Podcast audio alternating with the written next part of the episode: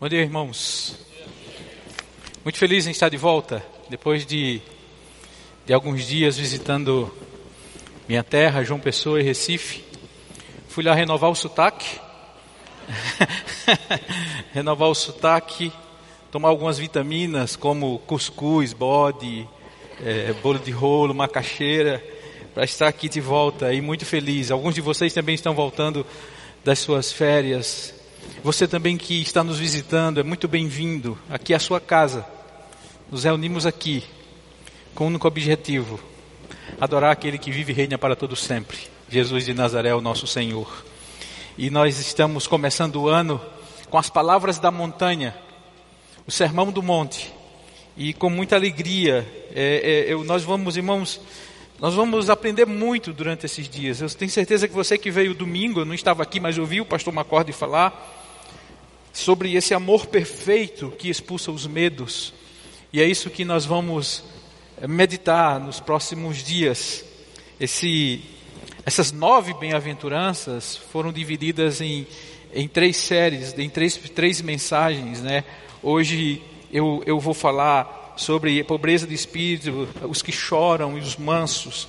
À noite, o pastor Fernando falará sobre fome, sede de justiça, misericórdia e pureza de coração. E no próximo domingo, paz, perseguição, alegria. Essas bem-aventuranças nos trazem, assim, muito. Eh, um ensinamento muito grande, um aprendizado grande. Eu queria que você abrisse sua Bíblia em Mateus capítulo número 5. Nós vamos ler do versículo 1 ao versículo 5 do, do texto sagrado. Mateus 5, de 1 a 5. Está tá aí na apresentação. Estou lendo na nova tradução da linguagem de hoje. Diz assim: Quando Jesus viu aquelas multidões, subiu um monte e sentou-se. Os seus discípulos chegaram perto dele e ele começou a ensiná-los. Jesus disse: Felizes as pessoas que sabem que são espiritualmente pobres, pois o reino do céu é delas. Felizes as pessoas que choram, pois Deus as consolará. Felizes as pessoas humildes, pois receberão o que Deus tem prometido. Vamos fazer uma oração, irmãos, nesse instante. Pai, muito obrigado por, por esse dia, obrigado por estarmos aqui na tua casa. Obrigado por tua presença. Obrigado por, pelo privilégio que temos de te, de te adorar, te exaltar. Declarar que és o Alfa, o Ômega, o princípio, o fim, o ar que respiramos, tudo para nós. Jesus, nós te amamos, te amamos e te amamos. Fala os nossos corações agora através da tua palavra. Que as palavras dos meus lábios e o meditar do meu coração sejam agradáveis à tua presença, Senhor e que a única voz ouvida nesse auditório seja de Jesus Cristo através do teu Espírito Santo. Em nome de Jesus eu te oro e te agradeço, Pai. Amém. Meus irmãos, nós estamos diante, nós, diante de um grande privilégio poder começar o ano estudando o Sermão do Monte. Eu digo isso porque o mais belo, o notável, o mais importante sermão já pregado em todos os tempos. Não existe outro igual, não existe outro que se compare. Jesus, irmãos, século após século, impacta vidas, muda vidas, muda comportamentos com o seu sermão do monte.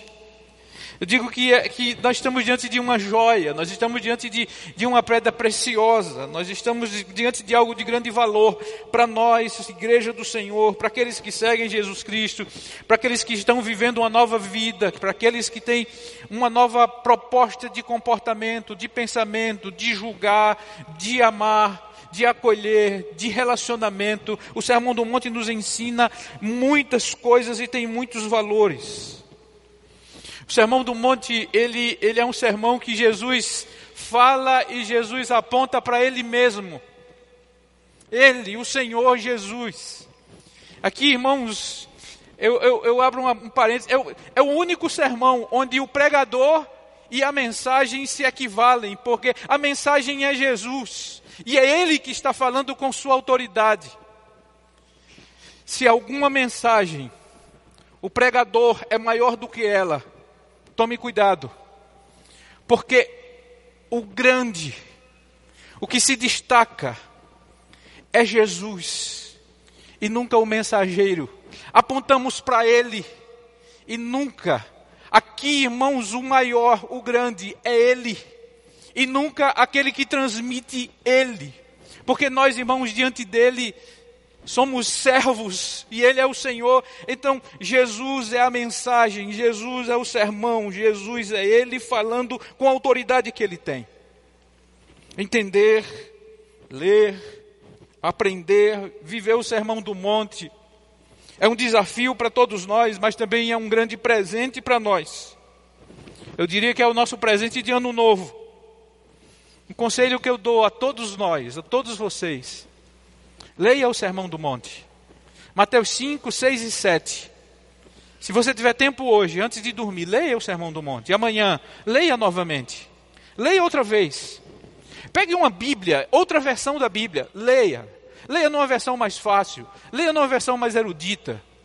Vá no seu aplicativo da Bíblia, ouça a Bíblia.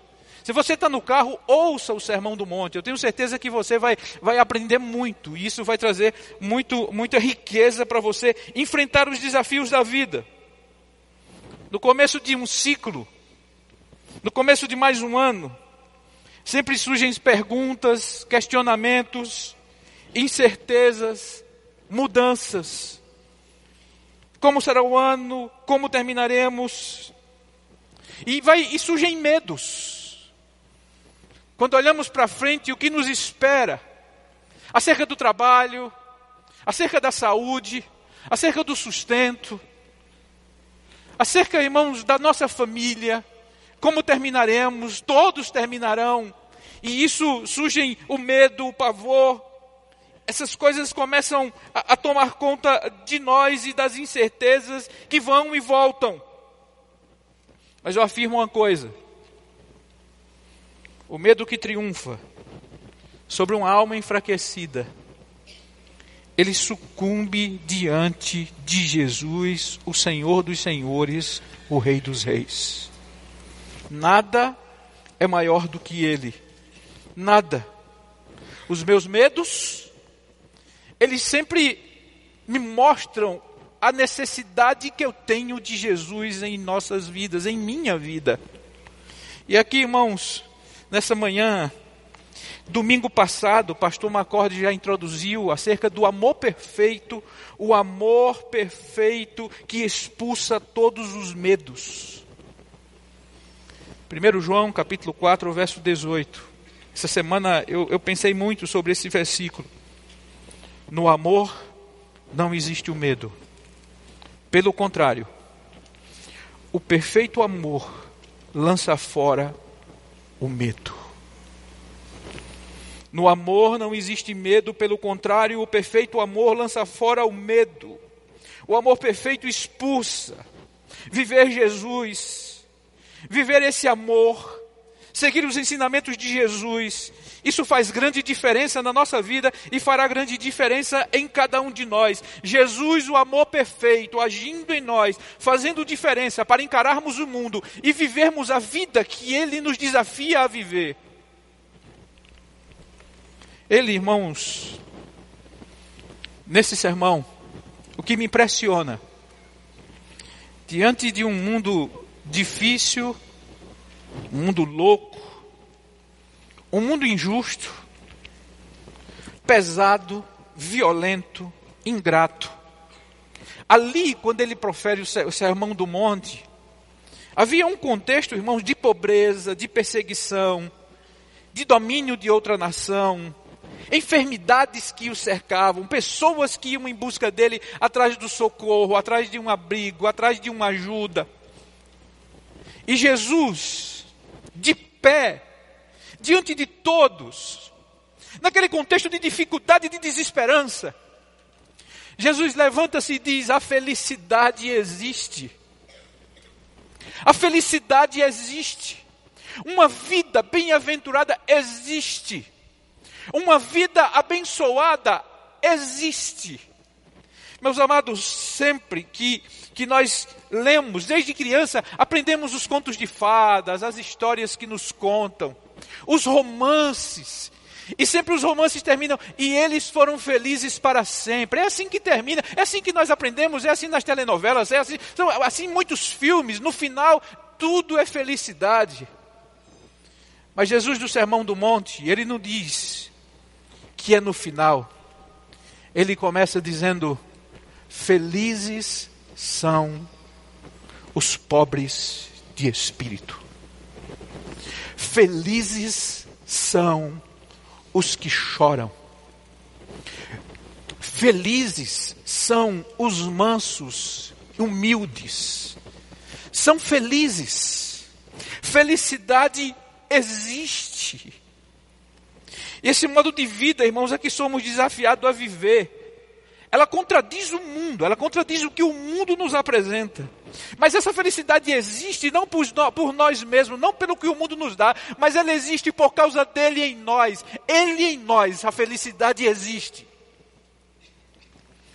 Ele começa, irmãos, dizendo: Bem-aventurados os pobres de espírito. E com isso, o que eu digo a você nesse novo ano, na sua nova vida, comece do zero. Comece do zero. Como comece do zero? Eu gosto da, da, da tradução que Eugênio Peterson colocou na Bíblia a mensagem desse texto. Ele diz: Abençoados são vocês que nada têm, que nada mais têm para oferecer. Quando vocês saem de cena, a mais de Deus e do seu governo. É assim que ele traduz o pobre de espírito. Aquele que não tem mais nada a oferecer e sai de cena, e Deus entra na cena. O mundo está repleto de pessoas que, que se acham autossuficientes, arrogantes, elevado à opinião de si mesmos, donos de si, do seu nariz.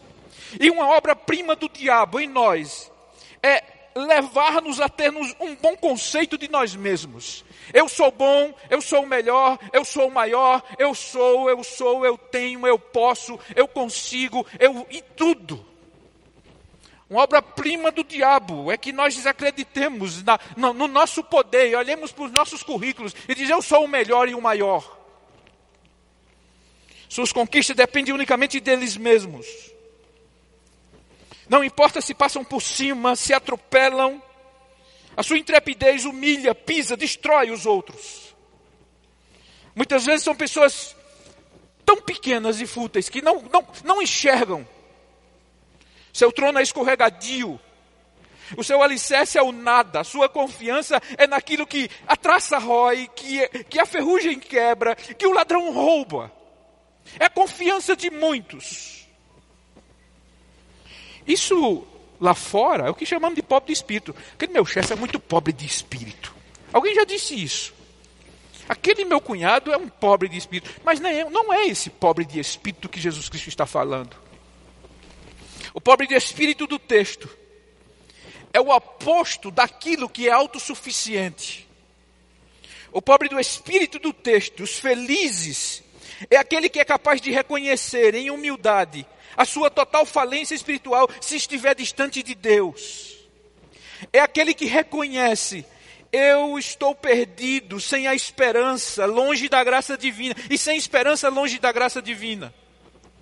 O pobre de espírito, irmãos, aqui, eu não estou falando de. Eh, Jesus não está falando de uma posição sociológica. Ele não está falando de, de qual classe social a pessoa é para ser pobre ou rica. Uma pessoa que possui bem ou não possui bens. Se tem cargo elevado ou não tem cargo elevado. Se mora numa casa, num apartamento, num condomínio ou na rua. Se tem doutorado, pós-doutorado ou se é um analfabeto. Não é isso. Não é a comparação de um homem com outro homem.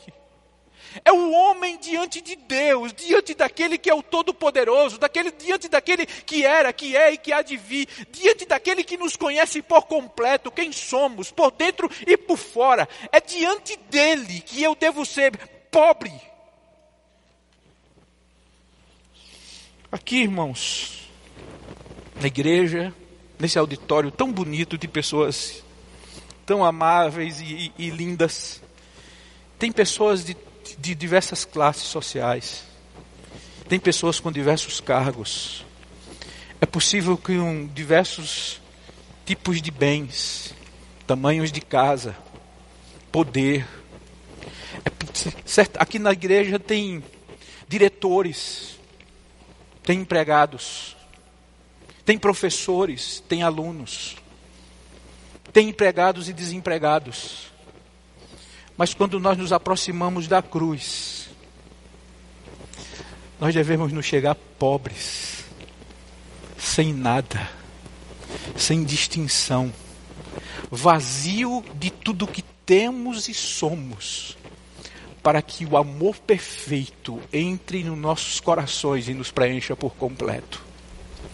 Felizes são aqueles que se aproximam de Jesus pobres. Jesus, irmãos, não é um enxerto de botox para corrigir suas falhas. Jesus, aqui estou eu, cheio, eu sou isso, isso, isso, isso, e aqui corrige aqui, corrige aqui. Jesus, irmãos, é aquele que arranca o coração de pedra e coloca um novo coração. Quando nós estamos em Cristo, nós somos nova criatura, todas as coisas velhas passam e tudo se faz novo. Bem-aventurados são aqueles que chegam diante dele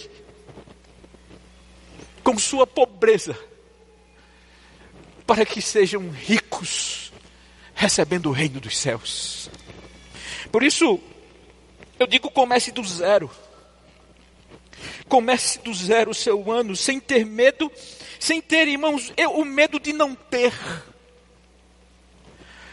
O medo de não ter. Vença esse medo de não ter, aproximando-se dele do zero, sem nada. Comece do zero, negando-se a si mesmo, tomando a sua cruz e seguindo a Ele. Comece do zero, dizendo: Não sou eu quem vivo, mas é Cristo que vive em mim. E esse, e esse viver que agora vive, eu vivo no poder, na graça desse Filho de Deus. Comece de zero, irmãos. Perca a sua vida para achá-la. Perca a sua vida para achar a verdadeira vida. Não queira misturar vidas. Comece do zero. Comece do zero vivendo aquilo que, que sempre nós repetimos aqui na igreja. Eu não sou, mas eu não sou, mas Jesus é. Eu não posso, mas Jesus pode. Eu não vivo, mas Cristo vive em mim. Deixe de lado tudo que você tem. Deixe de lado tudo que você é. Deixe de lado suas habilidades e venha. Venha pobre de espírito, para que você seja cheio do amor perfeito e você verá a diferença que faz na vida. Não precisa, irmãos, você ajudar Jesus. Não precisa dar aquele grito de super-herói, eu tenho uma força. Não precisa criar situações. Basta apenas esvaziar-se. Basta apenas rasgar o coração e jogar tudo todo o seu cansaço, toda a sua sobrecarga, todas as amarras, venham a mim, lancem e recebam dele. Comece do zero, comece a sua vida com Jesus Cristo, dizendo: Senhor, usa-me como tu queres. Ele, depois de chegarmos a Ele vazios e sermos cheios do amor perfeito, que vence o medo de não ter nada. Sabe o que ele faz? Pega suas riquezas, suas habilidades, seus estudos, suas ferramentas, tudo que você tem e usa como ferramentas para abençoar vidas. Tudo que você tem é útil para abençoar vidas. Mas você precisa começar do zero, pobre, diante desse nosso Senhor. Depois ele, ele, ele, ele segue, irmãos. Bem-aventurados os que choram, porque serão consolados. E aqui eu quero dizer: chore. Chore. Porque tem momentos que a única coisa que temos que fazer é chorar. Chore. Mas tenha uma convicção no seu coração. Seja qual for a dor que você enfrenta, a dor não tem a palavra final. Chore sabendo que dói, mas a dor não tem a palavra final. Eugênio Peterson, ele traduz esse bem-aventurados os que choram porque porque serão consolados. Abençoados são vocês que sofrem por terem perdido o que mais amavam. Só assim poderão ser abençoados por aquele que é o amor supremo. Poderia trocar. Só assim serão abençoados por aquele que, que é o amor perfeito. Eu não sei, irmãos, pelo que você chora. Eu não sei se o que você chora, você chora pelas mesmas coisas que Jesus chorava. Eu não sei se você chora pelo pecado. Eu não sei se você chora pela injustiça. Eu não sei se você chora pelo sofrimento do próximo. Eu não sei se existe em você uma sagrada compaixão que alimenta esse choro. Eu choro, irmãos, por causa das minhas dores. E elas me paralisam. Eu choro pelos meus medos, eu choro por minhas dores. E ouvir a dor me trava, me paralisa, me deixa cheio de temor. Algumas vezes, as dores mudas, algumas vezes, as dores do coração, elas querem falar muito alto dentro de mim e eu escuto a dor muda. E demasiadamente essa dor, ela quer que eu entregue o controle de tudo, e ela quer controlar tudo, e em dado momento, a dor que quando dói só faz doer e sugar todas as energias, ela, ela quer, quer que pensemos que ela tem o controle. Mas não podemos esquecer jamais, irmãos, a dor não tem a palavra final.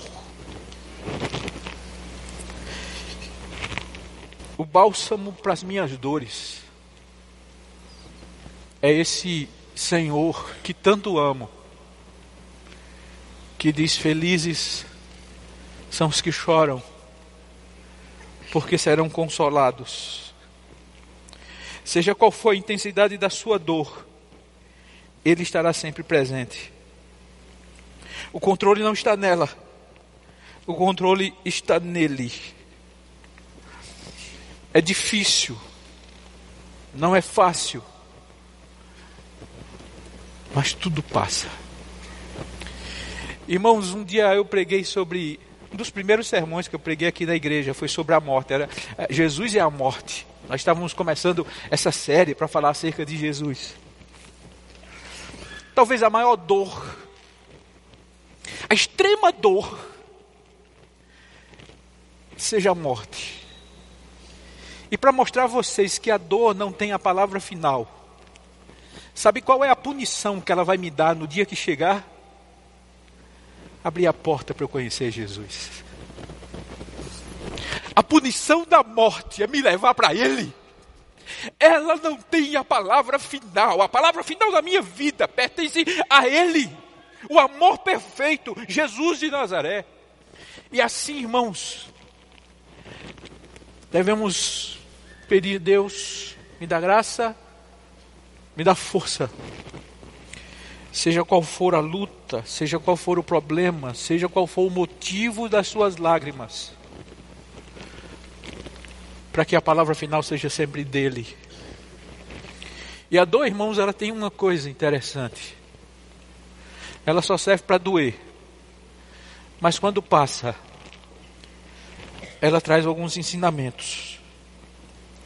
A dor, irmãos, ela traz um, uma, uma, uma virtude para nós quando ela passa: a compaixão. Quando eu sofro, eu, eu, quando eu sofro, eu compreendo a dor do próximo. Quando eu não sofro, não compreendo aquela dor. Passar pela dor nos capacita a amar. A dor é uma aula que para que a gente possa exercer compaixão em um certo momento. Ela nos ensina, irmãos, a nos esquecermos e, e não, não olharmos apenas para nós mesmos e vermos que o próximo também sofre, que o próximo também tem dor, e nós podemos socorrer em diversos momentos por causa daquilo que já passamos. Aí é quando surge a, a sagrada compaixão. Porque o amor perfeito que vive em nós nos ensina e nos capacita a não olharmos apenas para nós mesmos, a olharmos também para o próximo e sentirmos a dor dele. Terceira bem-aventurança que ele fala: bem-aventurados os mansos, porque herdarão a terra. O mundo ele o mundo ele coloca padrões, e nesses padrões que tem colocado em nossas vidas, ele tem destruído vidas, relacionamentos, famílias. Por causa dos padrões.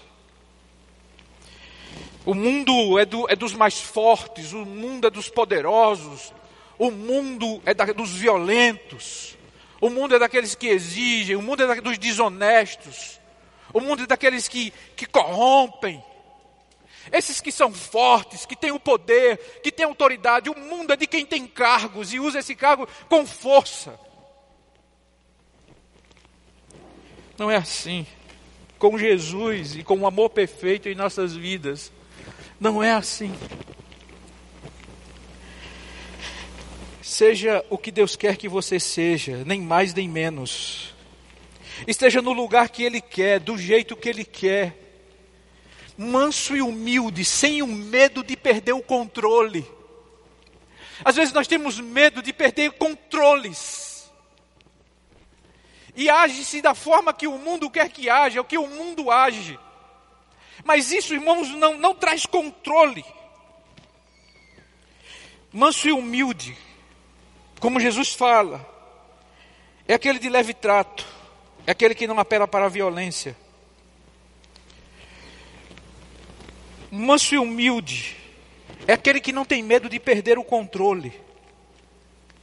Jesus traz uma sequência, bem-aventurados os, os pobres de espírito, bem-aventurados os que choram. Se eu consigo ser pobre de espírito e cheio desse amor perfeito em minha vida, se eu consigo enxergar a dor e saber que ela não tem a palavra final e quando essa dor ela passa, eu tenho compaixão pelo próximo. Certamente eu serei alguém manso. Certamente eu serei alguém humilde. A arrogância não fará parte do meu dia a dia, nem da minha agenda. Perca o medo de não ter controle. O violento tem um controle pela força, o manso, humilde, o manso e humilde tem um controle pelo poder, pelo serviço, pelo exemplo. Não é maior, o manso e humilde não é maior do que ninguém e não é maior do que o fato. O arrogante, sim. O que se acha poderoso, sim. Ser manso e humilde, irmãos, não é sinal de fraqueza. A brandura, a docilidade, a humildade, a mansidão não enfraquece ninguém. Você tem medo de perder o controle das coisas. Saiba de uma coisa: a segurança é a companheira dos humildes. A segurança é a companheira daqueles que têm um amor perfeito em sua vida na hora de um problema, na hora de um escândalo, na hora de se buscar culpados, na hora das injustiças, dos desfalques, na hora que a polícia bate, quem vai ficar inseguro, com medo, jamais serão os mansos e humildes, mas os arrogantes, os poderosos, os desonestos, aqueles que acham que é o que, que são, o que não são. Porque a segurança é companheira do humilde. Segurança foi companheira de Jesus. E ele, conversando com o pastor uma corda, ele disse: o humilde implacável. Era aquele humilde que na hora do erro, ele apontava o erro dos fariseus, dos saduceus, dos pecadores. Martin Luther King foi um homem que lutou e era um humilde implacável, não com a violência, não com a força, com a bandeira da paz, mas queria mostrar que é possível. Você conhece pessoas, talvez assim, mas Jesus diz: Bem-aventurados os mansos. Seja uma pessoa que não tem medo de perder o controle. Seja uma pessoa que aprende com Jesus. Seja uma pessoa que o fruto do Espírito é evidente com a paz, com o amor, com a benignidade, com a longanimidade, com o domínio próprio. Felizes são aqueles que não têm medo de perder o controle. Felizes são aqueles que sabem viver o amor perfeito e sabem que esse amor perfeito cura todo medo. Mas irmãos, no final eu coloquei três questões. Por que algumas vezes é tão difícil? Enquanto eu escrevia sobre mansidão, enquanto eu escrevia sobre humildade,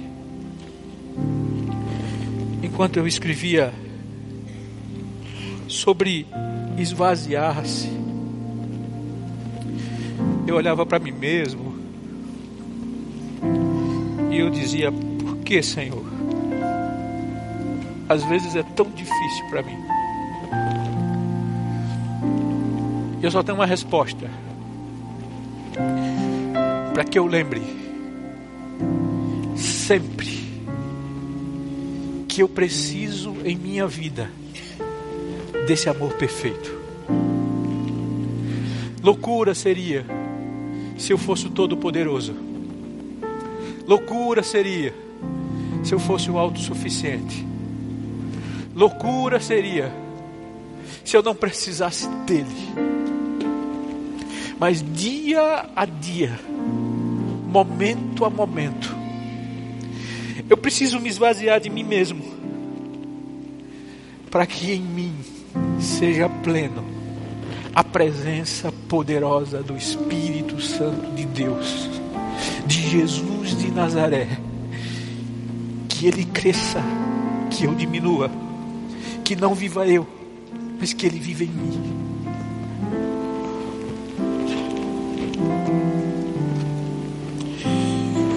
Sempre dependemos dele. Eu sou fraco, pequeno. Eu não sou, mas ele é. Eu não posso, mas ele pode. Eu não vivo, mas ele vive em mim. A segunda coisa que eu coloquei aqui é preciso, irmãos, zerar a máquina reinicie, desligue e ligue. Sempre que for preciso. Esses dias eu estava passando um e-mail nesse meu celular e de repente travou e não, e não ia de jeito nenhum, não ia, não ia, e era urgente, estava fora do meu escritório, da sociedade bíblica. O que fazer? Então disse, eu pensei, não deve ter travado, está sobrecarregado. Fiz isso. Desliguei. Liguei novamente. Ele reiniciou. Toda a sujeira ficou para fora. Tudo aquilo que estava atrapalhando. E ele começa. Meu computador também fez isso mesmo. Estava saindo de Curitiba essa semana do hotel e antes de sair eu precisava passar um e-mail. E precisava passar exatamente aqui para a igreja, desse, do, do, meu esboço. E não e travou, e travou. Meu, isso não funciona, não travou, não saía. Eu reiniciei a máquina. Às vezes você está cheio, impurezas, confusão. Comece do zero. Reinicie a máquina. Comece a semana amanhã zerado, cheio de Jesus. O amor perfeito, irmãos, foi derramado em nós. Eu aprendi uma coisa aqui com, com um acorde que vocês aprendem. Jesus, que bom que o Senhor habita em mim. A vida cristã inteira que eu vou viver já habita em mim. Porque não sou mais eu quem vive, mas Cristo vive em mim. Eu não sei como você amanhece o dia. Eu não sei como você começa a semana. Comece zerado. Cada dia, cada dia, um dia de cada vez, um dia de cada vez, um dia de cada vez. É isso que nós aprendemos nos celebrando, um dia de cada vez para terminar. Entrega a Jesus seus medos.